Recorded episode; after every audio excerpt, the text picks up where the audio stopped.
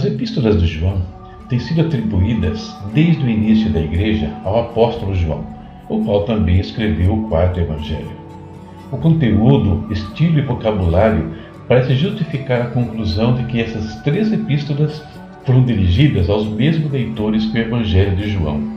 Foram escritas por volta de 90 depois de Cristo. Falsos mestres espirituais foram um grande problema na igreja primitiva porque não havia um Novo Testamento completo ao qual os crentes podiam referir-se, muitas igrejas foram vítimas de pretendentes que ensinavam suas próprias ideias e elegiam-se como líderes. João escreveu esta carta para estabelecer a verdade sobre algumas questões importantes, especialmente acerca da identidade de Jesus Cristo. Essa carta foi sobre os fundamentos da fé em Cristo, por isso ela ajudou seus leitores a refletirem honestamente sobre a sua fé.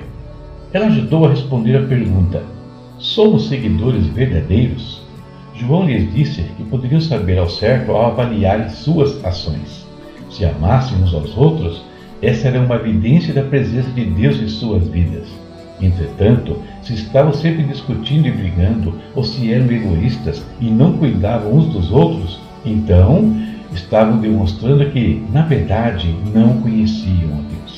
Isso não significa que tinham de ser perfeitos. De fato, João também reconhecia que crer envolvia admitir os nossos pecados e pedir perdão a Deus. Depender de Deus para limpar-nos da culpa, assim como admitir nossos erros contra os outros e fazer as pazes, era uma parte importante de conhecer a Deus. Essa é a primeira epístola de João que nós vamos ler nos próximos dias na voz do pastor Fábio Alves. Olá, tudo bem? Espero que sim. Vamos para a nossa leitura bíblica. Livro de 1 João, capítulo 1. Introdução. Proclamamos a vocês aquele que existia desde o princípio, aquele que ouvimos e vimos com nossos próprios olhos e tocamos com nossas próprias mãos. Ele é a palavra da vida. Aquele que é a vida nos foi revelado e nós o vimos Agora testemunhamos e lhes proclamamos que Ele é a vida eterna. Ele estava com o Pai e nos foi revelado. Anunciamos-lhes aquilo que nós mesmos vimos e ouvimos, para que tenham comunhão conosco. E nossa comunhão é com o Pai e com seu Filho Jesus Cristo. Escrevemos estas coisas para que vocês participem plenamente de nossa alegria. Viver na luz. Esta é a mensagem que ouvimos dele e que agora lhes transmitimos. Deus é luz e nele não há escuridão alguma. Portanto, se afirmamos que temos comunhão com Ele, mas vivemos na escuridão, mentimos e não praticamos a verdade. Mas, se vivemos na luz, como Deus está na luz, temos comunhão uns com os outros, e o sangue de Jesus, seu Filho, nos purifica de todo o pecado. Se afirmamos que não temos pecado, enganamos a nós mesmos e não vivemos na verdade. Mas, se confessarmos nossos pecados, Ele é fiel e justo para perdoar nossos pecados e nos purificar de toda injustiça. Se afirmamos que não pecamos, chamamos Deus de mentiroso e mostramos que não há em nós lugar para Sua palavra. Capítulo 2 Meus filhinhos, Escrevo-lhes estas coisas para que vocês não pequem. Se contudo alguém pecar, temos um advogado que defende a nossa causa diante do Pai, Jesus Cristo, aquele que é justo.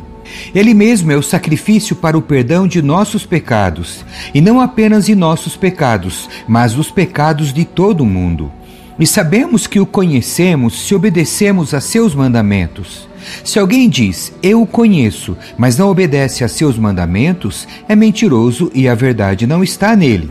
Mas quem obedece à palavra de Deus mostra que o amor que vem dele está se aperfeiçoando em sua vida. Desse modo, sabemos que estamos nele. Quem afirma que permanece nele deve viver como ele viveu. Um novo mandamento. Amados, não lhes escrevo um novo mandamento, mas um antigo, que vocês têm desde o princípio. É a mesma mensagem que ouviram antes. E, no entanto, também é um novo mandamento, cuja verdade ele demonstrou e vocês também a demonstram, pois a escuridão está se dissipando e a verdadeira luz já brilha. Se alguém afirma, estou na luz, mas odeia seu irmão, ainda está na escuridão. Quem ama seu irmão permanece na luz e não leva outros a tropeçar. Mas quem odeia seu irmão ainda está na escuridão e anda na escuridão. Não sabe para onde vai, pois a escuridão o cegou. Escrevo a vocês, filhinhos, porque seus pecados foram perdoados pelo nome de Jesus. Escrevo a vocês, pais, porque conhece aquele que existia desde o princípio. Escrevo a vocês, jovens, porque venceram a batalha contra o maligno. Escrevi a vocês, filhinhos, porque conhecem o Pai. Escrevi a vocês, pais, porque conhecem aquele que existia desde o princípio. Escrevi a vocês, jovens, porque são fortes. A palavra de Deus permanece em seu coração e vocês venceram o maligno. Não se deve amar este mundo.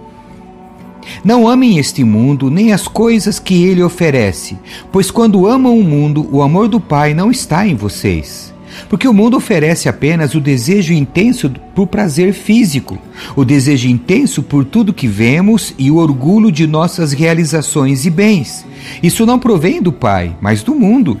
E este mundo passa, e com ele tudo que as pessoas tanto desejam, mas quem faz o que agrada a Deus vive para sempre. Advertências sobre os anticristos. Filhinhos, chegou a hora final. Vocês ouviram que o anticristo está por vir, e muitos anticristos já apareceram. Por isso sabemos que chegou a hora final. Eles saíram de nosso meio, mas na verdade nunca foram dos nossos. Do contrário, teriam permanecido conosco. Quando saíram, mostraram que não eram dos nossos. Mas vocês não são assim, pois o Santo lhes deu sua unção e todos vocês conhecem a verdade. Não lhes escrevo porque não conhecem a verdade, mas porque a conhecem e sabem que a verdade não produz mentira alguma. E quem é mentiroso? Aquele que afirma que Jesus não é o Cristo. Quem nega o Pai e o Filho é o Anticristo. Aquele que nega o Filho também não tem o Pai. Quem reconhece o Filho tem também o Pai. Portanto, cuidem para que permaneça em vocês o que lhes foi ensinado desde o começo. Se o fizerem, permanecerão em comunhão com o Filho e com o Pai. E nessa comunhão, desfrutamos a vida eterna que ele nos prometeu. Escrevo estas coisas para diverti-los sobre os que desejam enganá-los. Vocês, porém, receberam dele a unção, e ela permanece em vocês, de modo que não precisam que alguém lhes ensine a verdade. Pois o que a unção lhes ensinará é verdade, e não mentirá, e é tudo o que precisam saber. Portanto, como lhes ensinou a unção, permaneçam nele. Viver como filhos de Deus. Agora, filhinhos, permaneçam nele para que, quando ele voltar, estejamos confiantes e não nos afastemos dele, envergonhados. Porque sabemos que ele é justo, também sabemos que todo que pratica a justiça é nascido de Deus. Amém. Que Deus abençoe a sua leitura. Tchau.